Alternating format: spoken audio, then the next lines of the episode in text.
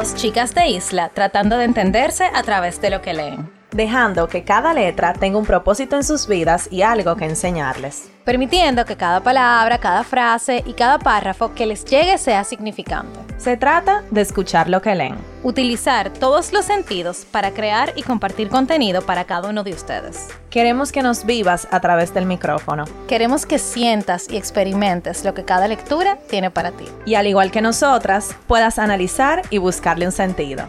¿Estás escuchando? Letras al aire.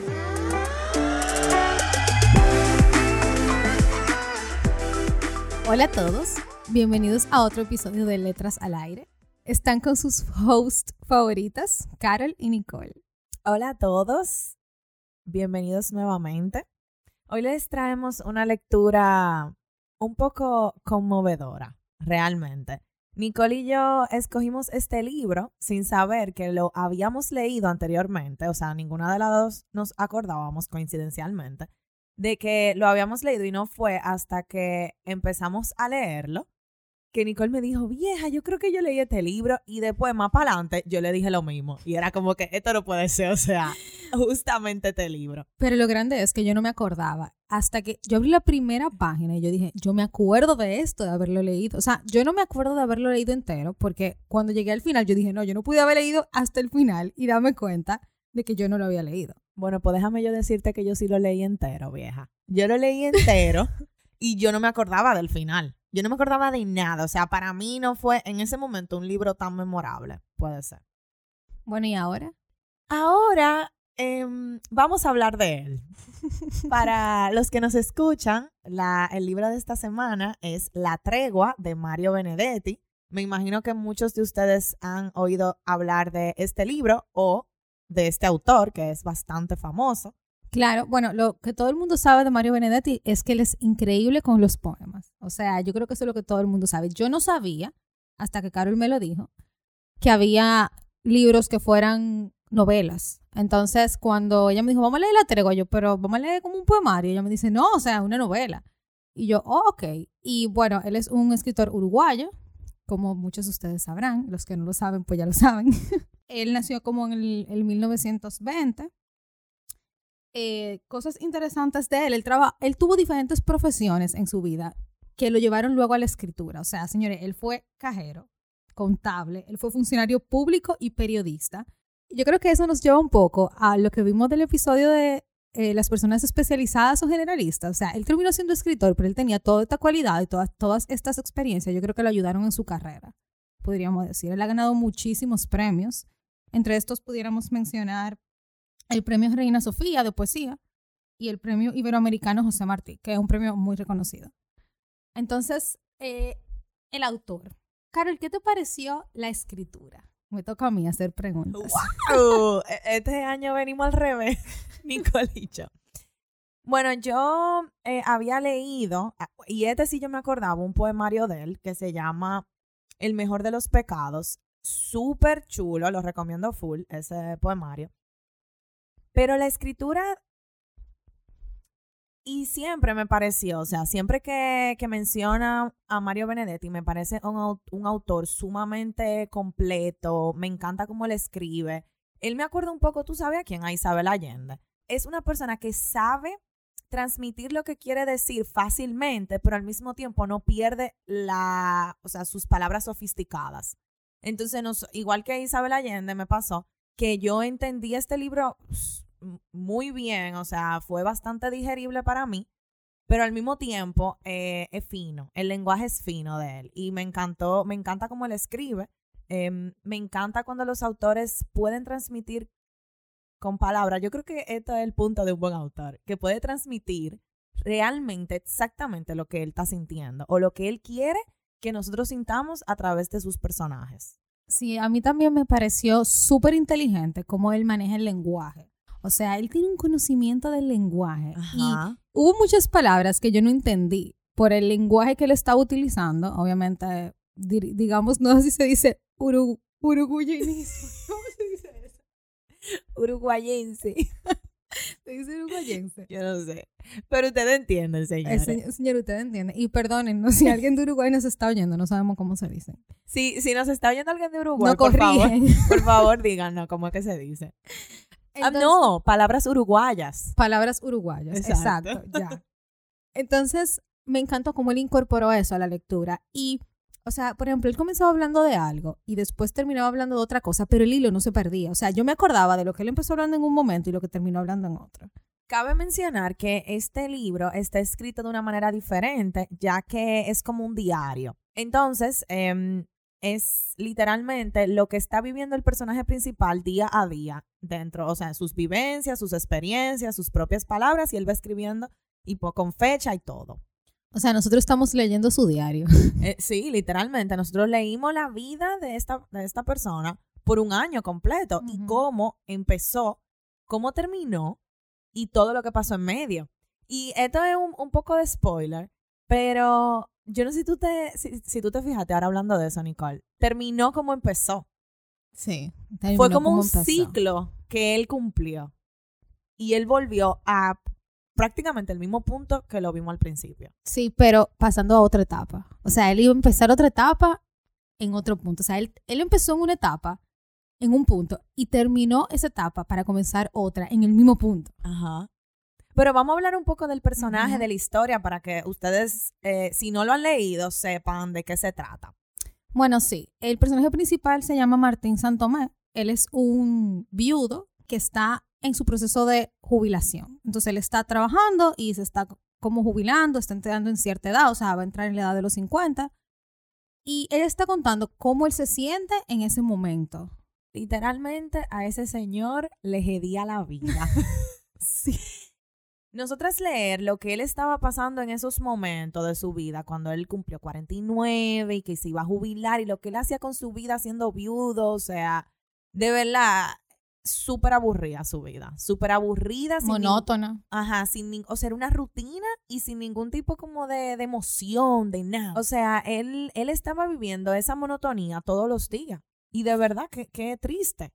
Y lo grande del caso, señores, es que hasta este año que él comienza a contar, no pasan, o sea, no, no habían pasado cosas interesantes. O sea, él no había hecho cambios verdaderos en su vida. Por ejemplo, pudiéramos decir, él vivía con sus, ah, bueno, él tenía tres hijos. Señores, o sea, los personajes de este libro son los mismos personajes en cuanto a nombre que el libro de la Casa de los Espíritus. O sea, tenemos a Jaime, que era hijo de Clara, que también es hermano de Blanca, y tenemos a Esteban, que era el personaje principal. Entonces, Caro- cuando Pero Carol espera, lo dijo- esto es de la Casa de los Espíritus. Ah, sí, claro. Son los mismos nombres, pero en diferentes personajes. Ajá. Y la que se dio cuenta de esto fue Carol. Y yo cuando yo lo vi, yo dije, wow, sí, qué parecido. O sea, qué coincidencia que yo tenga lo los mismos nombres. O sea, yo me pareció interesante ver otros personajes en otra historia con los mismos nombres. Ajá, sí, full, porque era, son dos novelas. Exacto. Volviendo al punto inicial, él vivía con sus tres hijos. eh, su esposa había fallecido, o sea, él era viudo. Muy o sea, a una edad muy joven. O sea, ella falleció a los 24 años. O sea, imagínense ustedes que ustedes con tres niños y fallezca tu pareja. Yo no me o sea, no me lo imagino ni siquiera lo doloroso que tuvo que ser porque ellos ninguno de los dos pudieron ver a su madre. Y él contaba esa historia con tanto dolor, pero sin expresarlo. O sea, era como, o sea, él decía, por ejemplo, en el libro, que ella, él no se acordaba de su imagen, o sea, de la imagen de ella. Cuando él empezó a escribir este diario, o sea, este libro, habían pasado 20 años de cuando Isabel, by the way, Isabel Allende, Isabel, seguimos con los nombres repetidos, cuando Isabel, la, la esposa de, de Martín, había fallecido. Y con Isabel yo siento que a él se le fue la vida. O sea, esos 20 años, eh, según lo que él cuenta en su diario, habían sido lo mismo. O sea, algo sumamente triste, monótono, o sea, súper, nada, nada interesante. Y que también eh, la relación con sus hijos, eh, yo siento que él se estancó. O sea, él seguía teniendo la misma relación con sus hijos que cuando ella falleció. O sea, para que ustedes entiendan, los hijos eran, do- los dos varones eran de personalidades muy fuertes. Entonces, ellos le hablaban como que si él fuera Un hermano un más. hermano más, exactamente. Y su hija como si fuera la mamá de él. Sí, O sea, sí. Realmente él no, no hubo un, un papel de padre que se encargó de sus hijos. Yo creo que él se hundió tanto en esa depresión luego de que su esposa fallece, que él no tuvo ni ganas, ni tiempo, ni para más nada, o sea, para que criar a los hijos, para sacar una vida nueva, salir adelante. Yo creo que él se quedó estancado en esa época y más nunca. ¿Y cuántas veces no pasa eso? Que te llega a ti una mala noticia, te llega a ti un mal momento y tú en vez de echar para adelante, quizá después de un tiempo, porque señora, ok, el duelo hay que vivirlo, o sea, la mala experiencia hay que vivirla, pero 20 años después tú sentiste en el mismo punto que tú estabas cuando eso pasó. O sea, eso está súper fuerte. Y tú darte cuenta de eso, saberlo, o sea, tú saber que tú en el mismo punto y no hacer nada para cambiarlo, yo creo que quizá a muchas personas le ha pasado eso. Y quizá a mí mismo me ha pasado con alguna situación de que uno evoluciona, pero tú sigues con esa como cosita en con el ese corazón, pinita. ese pinita, exacto. Pero ¿qué pasa?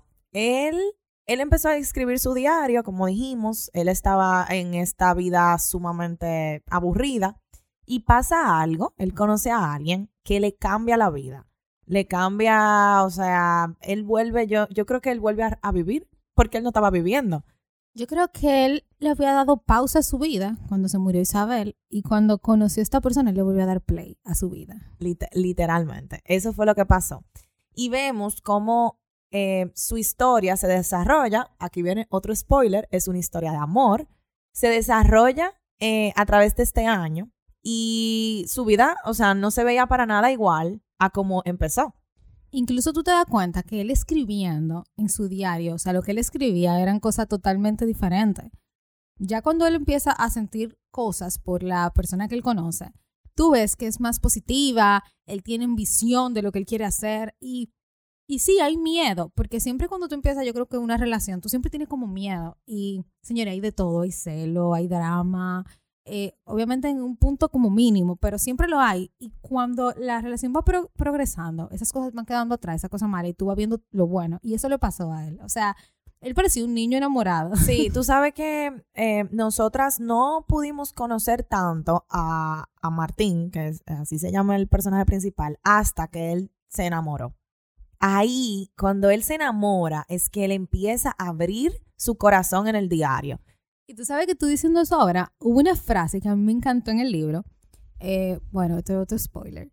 Esa persona conoce a su hija, a Blanca, y ellas como que crearon una amistad y no le dijeron a él, o sea, como que se juntaban y no le decían a él. Y Blanca le dice, bueno, es que no te queríamos decir porque estamos aprendiendo mucho de ti.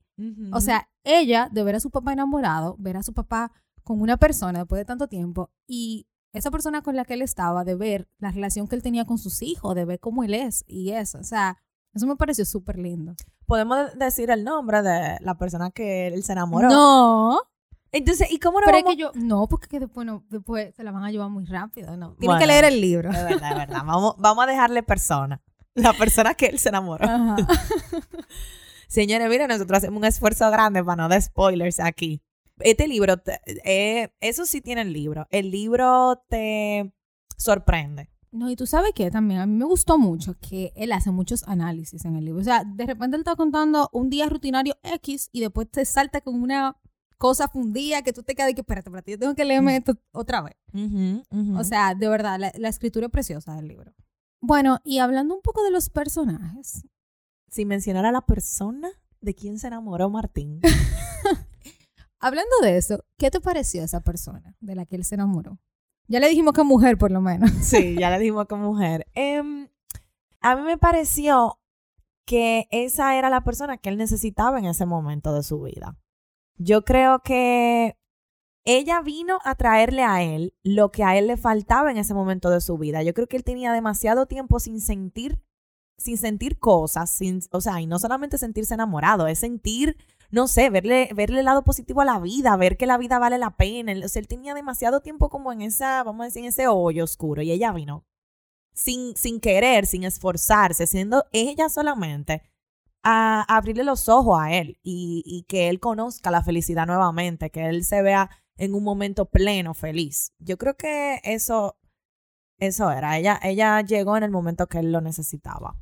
Sí, y a mí también. O sea, ella como persona me pareció una persona, o sea, me pareció muy íntegra. ella Mm, tenía sí. como muchos valores que tuve en, el, en la lectura y al mismo tiempo una madurez, señores, que yo de verdad no me explico de dónde ella la sacó. Y me encanta porque ella siempre trataba de dar su opinión. Eso, eso era también que a él, y, a eso, y eso a él le gustaba, que ella era una persona que siempre tenía algo que opinar y que decir sobre algún tema. Y, y algo que opinar con base. O sea, no di que un disparate. Ella hablaba con base. Sí, y bueno, hablando de sus hijos, eh, esos son los personajes principales realmente. Él, esa persona, sus hijos, y hay dos otros personajes que, bueno, ustedes leanse el libro para que los conozcan. Que pasan cosas muy graciosas con ellos. Sí, también. Pero sus hijos, ¿quién te gustó más de sus hijos? Blanca. Sí, Blanca al final.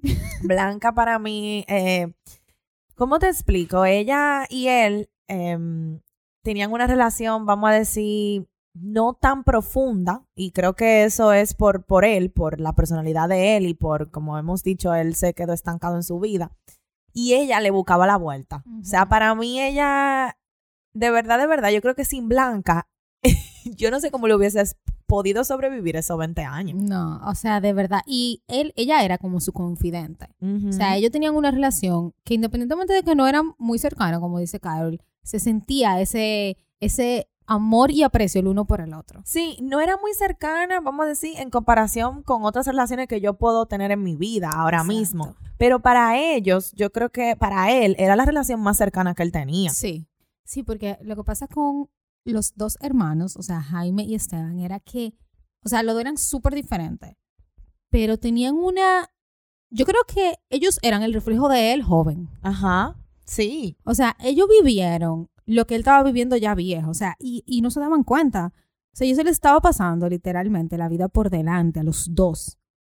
Y yo no sé, como que en un momento del libro también pasa que despiertan de alguna manera, pero no sé si al final ellos lograron salir a camino de sus circunstancias. Ellos tenían como esta, esta relación con él que era distante. O sea, ellos tenían una barrera con su papá que no podían romper por X o Y situación. Puede ser la falta de su madre, por sus personalidades, su papá que tampoco siento que se encargó tanto de, de forjar esa relación. O de darle cariño De- también. ajá, de darle cariño, le faltó mucho eso. Le, le faltó una figura paterna, vamos a decir, presente. Y creo que eso se refleja ya cuando ellos son grandes. Lo cual me, me lleva a pensar que esto pasa, señor, en el día a día. O sea, esta historia de, de estas personajes, estos hijos y estos padres, eso puede ser cualquiera de nosotros, con nuestros padres. O sea, siento que aunque el libro eh, en general tiene partes muy pesimistas, puede ser la realidad de cualquier familia a nuestro alrededor o de, de, de nosotros mismos. Y aún así, porque como tú dices, Carol, es pesimista porque la historia, señores, como Carol dice, bueno, como estábamos hablando, o sea, él de verdad no vivió hasta un punto, o sea, de verdad, él tenía 20 años parado haciendo nada hasta un punto que llegó, o sea, algo lo despertó. Pero también se ve mucho que independientemente de que haya distancia, también hay mucho amor, o sea, tuve en esa lectura lo- todos los diferentes tipos de amor, el amor hacia una persona que se fue, eso se, o sea, él recordaba a su esposa, yo diría que todos los días, y trataba de buscar en su memoria esos recuerdos que ellos tenían de momento bueno, de cosas que a él le gustaban, de cosas que pasaron. O sea, como que viví en ese, en ese recuerdo constante, que no es que es algo malo, pero yo creo que el, al punto que él lo hacía no era algo positivo o no era algo sano. Exacto. Y también se ve ese amor cuando llega una persona nueva. Señores, todas las cosas que se sienten, la mariposita, como dicen. Sí, porque él era una, o sea, un hombre maduro a los 49 años 50, ya un hombre se considera maduro. Y él sin- sintiendo como este amor de niño, amor de joven a esa edad. Y, y es que eso, es- el amor es así en cualquier momento de tu vida, cuando se te presenta. Claro, y eso es un aprendizaje de que el amor puede llegar en cualquier momento de tu vida. O sea, ese hombre estaba resignado a que a él lo que le tocaba era jubilarse y ya, morir. Y la vida lo Y el sorprendió. Y el tiempo de ocio, eso era lo que él decía, tiempo de ocio, o sea, jubilación, dinero, de lo que sea que le dieran, tiempo de ocio y ya, bye bye Charlie. literalmente. Y, o sea, se ven es, todos esos tipos de amor. Y, el y independientemente de que había distancia, que era lo que estaba diciendo, se veía ese amor él- de él a sus hijos y de sus hijos a él. ¿Por qué? Porque a los hijos aunque lo mantenían a la distancia, le importaba mucho lo que él pensara. Claro. Y yo creo que eso es algo natural. Al final, un hijo siempre va a querer la aprobación de, de su padre. ¿Entiendes? O sea, yo creo que, imagínate, aunque él haya sido un papá, tal vez no el mejor papá del mundo, en las cosas importantes para ellos, ellos le iba a doler si él no estaba de acuerdo. A ellos, ellos iban a querer saber, qué sé yo, lo que él pensaba, lo que él sentía. Aunque fuera de que, así, como de lejito. Sí, porque, o sea, si nos ponemos a analizar aquí ahora, ellos vivían todos bajo el mismo techo y los tres estaban en una edad que podían vivir solos. Entonces, ¿por qué mantenerse como en ese refugio? En, esa, en esa comodidad. Sí, full. Yo creo que era como así, como un... ¿Cómo que se dice? Ellos tenían un pacto y no lo sabían. Ajá. Y, pero yo creo también que ellos eran las únicas personas que podían sentir lo que el otro estaba sintiendo, porque la muerte de un ser querido, o sea, ellos perdieron, ellos tres perdieron una madre y él perdió una esposa. Entonces, creo que eso era lo que lo mantenía a ellos unidos. Sí, y también resentidos. Ellos, Sí. eh, durante todo el libro, o sea, Isabel era una, una persona que no estaba en vida, pero que vivía en ellos, básicamente. O sea, aunque ellos estaban muy pequeños, algunos, eh, para acordarse de ella, ellos, como sea, hablaban de ella, la recordaban, decían cosas. O sea, siempre era como una persona que estaba presente en sus vidas, aunque no estuviera viva. Claro, y eso pasa cuando en la vida se muere un ser querido, uno siempre lo recuerda, trata de honrarle memoria, de hacer comentarios o decir cosas sobre esa persona, siempre cosas como positivas, lo que uno, uno se, se aferra a lo que lo poco que uno que uno tuvo. Y señora, hay una parte en el libro, y me da mucha pena, en la que uno de los hijos está diciendo que lo poco que él se acordaba de su mamá era ella peinándose el cabello. Ajá. O sea, lo, o sea, eso a mí me partió el alma. ¿Por qué? Sí. Porque él estaba muy chiquito. Entonces, Y también wow. Otra, otra cosa que creo que fue ese mismo hijo que dijo, yo me acuerdo de mamá por los recuerdos de otras personas. O sea, él construyó en su memoria los recuerdos que decían otras personas de ella y así es que él se acuerda de su mamá. O sea, que tal vez no era un recuerdo real. Qué, qué, qué triste. Por eso le decimos que es una lectura bien conmovedora. Sí, es muy conmovedora. Y se ve mucho también. El, él estaba como pasando por una crisis. La crisis de los 50. Yo no sé si los hombres pasan por esa crisis. Dicen que las mujeres tenemos crisis a los 25, a los 30, a los 40, a los 50. Bueno, nosotros tenemos crisis todos los años. Todos los años hay algo por qué tener crisis. Pero él estaba pasando por una crisis de, de que qué estaba haciendo con su vida, de que su vida, bueno, era muy monótona. Y yo creo que yo me, yo me siento identificado un poco porque cuando, o sea, ya uno, bueno, yo tengo 27 años, Nicole es más joven que yo, pero ya uno va entrando en edad. O sea, uno está entrando en edad. Estamos cerca de los 30 ya. Y yo no sé eh, cuántas personas nos escuchan que, que tengan más o menos esta edad o ya estén en los 30. Pero yo me siento en este momento. Es difícil, es difícil de explicar. Dale, dale, dale. Vamos, te voy a ayudar. Es como que yo siento que yo estoy avanzando, pero al mismo tiempo no estoy haciendo nada con mi vida. ¿Tú entiendes? Ah, pues tú estás como Santomé. Estoy Santomé. No, mi amor, porque yo estoy, yo estoy más proactiva que él. Gracias a Dios. Bueno, por la edad que tienes. por la edad. Bueno, sí, eso es verdad. Pero es como una etapa medio limbo. Yo siento que los 27 y los 26 un poco, para mí fueron medio limbo, porque ni estoy donde quiero estar, pero tampoco estoy donde yo estaba. Pero entonces estoy más vieja, ¿entiendes? Entonces, es ese, vamos a decir, yo no sé si es miedo, pero esa preocupación de yo tener la certeza de que yo voy a llegar a donde yo quiero estar a una edad en donde yo todavía lo pueda disfrutar. Entonces, e- eso de, de, pasar de etapas, eso yo no lo había sentido tanto hasta este año que estoy viviendo, a los 27. Tú sabes que tú diciendo eso. Ah, bueno, todo el mundo le ha pasado esto. Que te dicen de que, ay, ¿qué edad tú tienes? No, yo tengo 25. Ay, no, mija, tú eres muy joven todavía, Ajá. olvídate de eso. Sí, ¿Y a mí me lo dicen. Taquicárdica, que como, como ca- taquicárdica, de que como que yo estoy muy joven, o sea, yo tengo que hacer esto, esto, esto, esto, esto, esto. Yo tengo, o sea, Y ya no el tengo tiempo. Y no tengo tiempo. O sea, a mí me pasa eso. Ok, señores, para que ustedes entiendan, yo estoy en 10 mil cosas. O sea, yo trabajo, yo tengo el podcast, yo estoy haciendo una maestría y estoy cogiendo clases de inglés. O sea, yo estoy así todo el tiempo. Que, o sea, no tengo tiempo de nada. Pero en verdad, yo tengo como que sentarme y decir, o sea, espérate. Como que, espérate, tú tienes que organizarte. Porque al final del día, uno se mete a veces, yo creo que muchas cosas, solamente por querer cumplir con un requisito. Y el requisito te lo pones tú. Mm, O sea, esa vaina Claro. es impresionante. No, porque ya yo tengo cierta edad, entonces yo tengo que empezar una maestría. Eso fue lo que yo pensé. No, porque entonces si lo dejo para después, después yo no la voy a hacer. Entonces, ya, tú sabes que ya yo, yo no cuento de que, bueno, el año que viene no. Yo lo que cuento, bueno, cuando tenga, que voy a tener 28, voy a tener 29, voy a tener 30.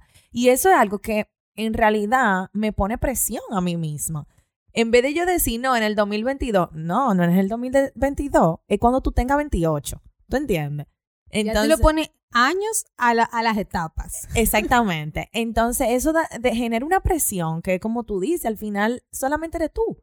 Solamente eres tú que te la pones. Tu meta te la pones tú y tu presión te la pones tú. El tiempo, vamos a decir, no el tiempo. Lo que tú estás haciendo cada día para, para llegar a esa meta, se la, te la pones tú también. Sí, y aquí podemos hablar un poco hasta de psicología, de que, ¿qué pasa cuando tú te autoexiges muchísimo? ¿Ustedes saben lo que pasa? Cuando tú te autoexiges muchísimo, señores, nada es suficiente. Todo a ti, todo lo que tú haces no es suficiente. Todo lo que tú haces, tú lo estás haciendo mal. Todo lo que tú haces te estresa, te, te hace sentir que tú estás incompleta, te hace o sea, se lo digo porque a mí me pasa. Yo me autoexijo mucho y no a nivel, ah, yo me exijo mucho a nivel laboral, no, yo me exijo, yo me autoexijo en todo. Todo lo que yo estoy haciendo, yo me le pongo como un cohete, que yo tengo que terminar esto ya. Yo tengo que hacer esto ya. Es verdad. Señor, y uno no puede vivir así. O sea, yo no puedo vivir así. Entonces, he aprendido, aquí todavía estamos caminando, que uno tiene que vivir en su presente. Vivir en su presente. O sea, si lo que tú estás haciendo ahora es viendo Instagram, vieja, ve Instagram, o sea, Y disfrútalo. y disfrútalo. Tú sabes que yo me siento mal a veces cuando, o sea, como yo ahora mismo no, no tengo un trabajo fijo, yo soy dueña de mi propio horario. Yo me veo, señores, un domingo en la tarde, un sábado en la mañana, un domingo en la mañana, un viernes en la noche, dándole ahí, taqui, taqui, taqui, taqui, trabajando.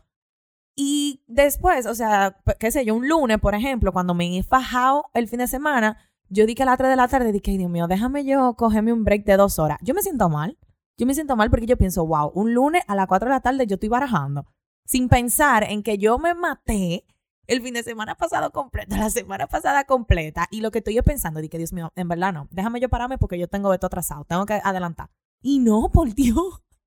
Esto ahora mismo, señores, es un desahogo de nosotros. que entiendo que muchas personas también le pasa. Sí, y le pasó a San Tomé. O sea, él tenía un miedo y tú lo puedes ver de que él no quería pasar de una eta- la etapa en la que él estaba porque él seguía trabajando a sentirse que él no está haciendo nada.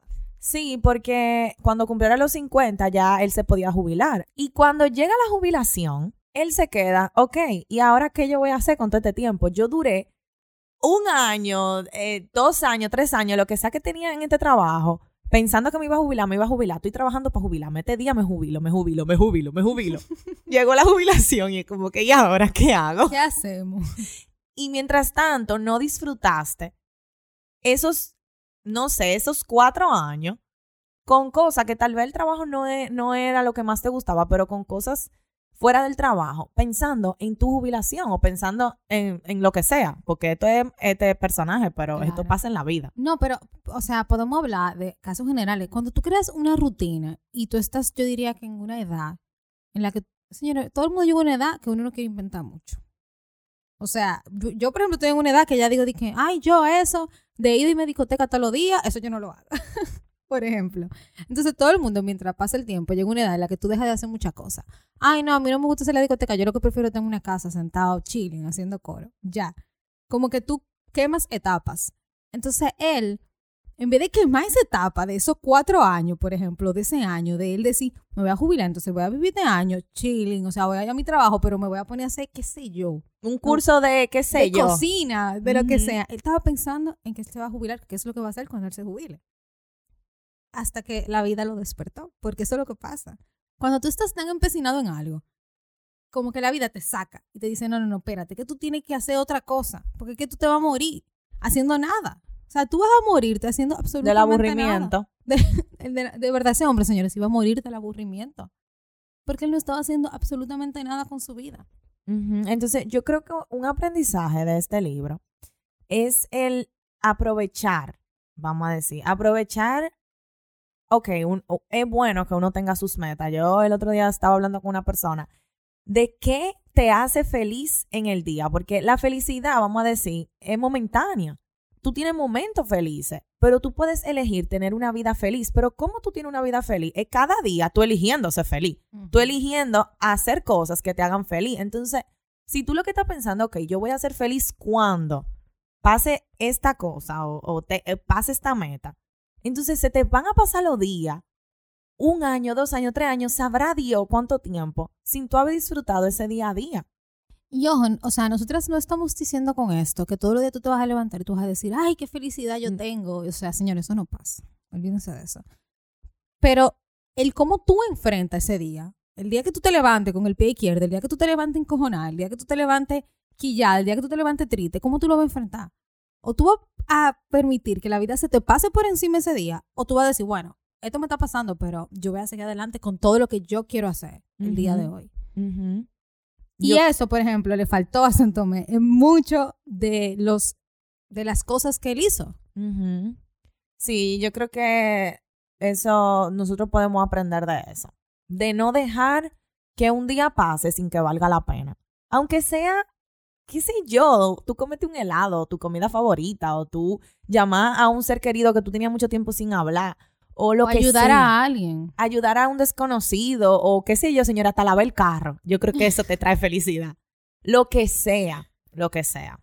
Y con eso, yo creo que es sumamente difícil, sumamente difícil uno tomar esos regalos que la vida te da, esos pequeños momentos, esas personas que llegan, esas situaciones que llegan a tu vida que son buenas, y tú aprovecharlas sin ponerle pero. Es como, eh, ay, sí, me voy a comer este helado que me hace feliz. Ay, pero voy a engordar. O voy a irme eh, de fin de semana eh, para la playa. Pero tengo que hacer tarea. Ajá, pero tengo que hacer tarea, pero el trabajo lo tengo atrasado. Entonces, yo creo que eso es otro de los aprendizajes, el vivir el día a día sin ponerle pero. Y eso es parte de tú vivir, hacer que tu día a día valga la pena. Y tú esos regalos que la vida te manda, así como a Santomé, que les regaló la oportunidad de volverse a enamorar, tú aprovecharlo porque vimos en el libro completo que él día tras día dudaba, estaba inseguro, no, no sabía, o sea, ese hombre dudó muchísimo de, de este nuevo amor que se le estaba presentando. Y tal vez, tal vez, no sabemos porque no tenemos otro Martín para, y otra historia para uno compararlo. Tal vez no vivió al máximo lo que pudo haber vivido con esta persona por estar pensando en el qué dirán, en el pero esto, pero lo otro, pero eh, etcétera. No le vamos a decir. No. Pero sí podemos decir que en el libro hay muchos tabú. O sea, señores, eso se ve mucho. El tema de la homosexualidad. El tema de tú salir con un tipo de persona, de un tipo de, de clase, de, de tú andar con un tipo de amigos. Eh, todos esos tabús se ven. Y, y también se ve cómo se corrompen en el libro. ujú, Cómo todos esos tabús se corrompen. Señor, y que no pasa nada. Que cuando se rompen no pasa absolutamente nada. La vida sigue. Al final, lo que te hace feliz es lo que te hace feliz. Sin tabú o no. Exactamente. Y eso es algo muy individual. O sea, la felicidad de cada uno va a residir en lo que tú entiendas que te hacer feliz. Y punto. Nada que esté fuera de ti, al final de cuentas, por más que, por más bueno que sea, por más dinero que te deje, si tú interiormente, en tu interior no te sientes feliz, eso es simplemente un adorno. Exacto. Y yo creo que esta es un llamado a tomar esos regalos de la vida sin ponerle pero. Sin decir pero esto, pero lo otro, pero lo otro. Y yo sé que es difícil uno no pensar en el futuro, porque yo soy una que tengo miedo al futuro. Y este también es un llamado para mí. De yo decir, ok, yo estoy ahora, déjame disfrutar a la hora. Disfrutar el ahora, porque al final mis 27, como dije al principio, ha sido una, un choque de, de pasar de una etapa a otra. Pero mis 27 no van a volver. Mis 27 ya se fueron para siempre. Entonces, ¿qué me queda? Yo atormentarme todos los días de que, ay Dios, está pasando un día menos, un día menos para los 28. De verdad, yo lo he pensado eso. Claro, ¿y, y qué yo voy a hacer cuando llegue a los 28? Yo no he hecho esto todavía. Exacto. Falta menos, o sea, todos los días faltan menos. En vez de yo pensar eso, yo quiero, y me lo propongo, de disfrutar mis 27. Que es una edad bella, es una edad súper hermosa. Todas las edades son bellas. Sí, Porque, señores, la única edad que tú tienes en ese momento. Entonces, exacto, vamos, vamos a ponerle que son bellas todas. Vamos a pensar así, es mejor. Sí, y realmente, señores, el libro tiene un nombre. Yo no lo entendía. Yo- o sea, yo pensaba que era, o sea, todo menos lo que de verdad significa el nombre. Yo lo entendí en la última página. no, yo lo entendí cuando pasó lo que pasó. Que Ah, tú sabes a lo que yo me refiero. Y yo dije, wow. O sea, no, no puede ser. Pero tienen que leerlo. Pero para decirle que, o sea, él habla de tregua, cuando él habla de tregua, es ese espacio que te otorga, señores, la vida, el universo, el cosmos, la- una persona, lo que sea. Dios. Dios, exacto, que te dice como que, ok, yo te voy a dar un momento de claridad. Yo creo que es eso, tu momento de claridad. Cuando tú te metido en un hoyo y tú no ves la salida y te, qué sé yo, mira, una brisa te pasa. ¿Usted no le ha pasado a veces que te pasa como una brisa y tú dices de que, ok, estoy bien. Estoy respirando, estoy vivo. Estoy respirando, estoy vivo, exacto. Ese momentico es una tregua. Entonces, ¿cuánta tregua quizá nosotros no hemos tenido en nuestra vida? Y se nos pasan por encima y no nos damos cuenta. Vamos a aprovechar las treguas que nos da la vida.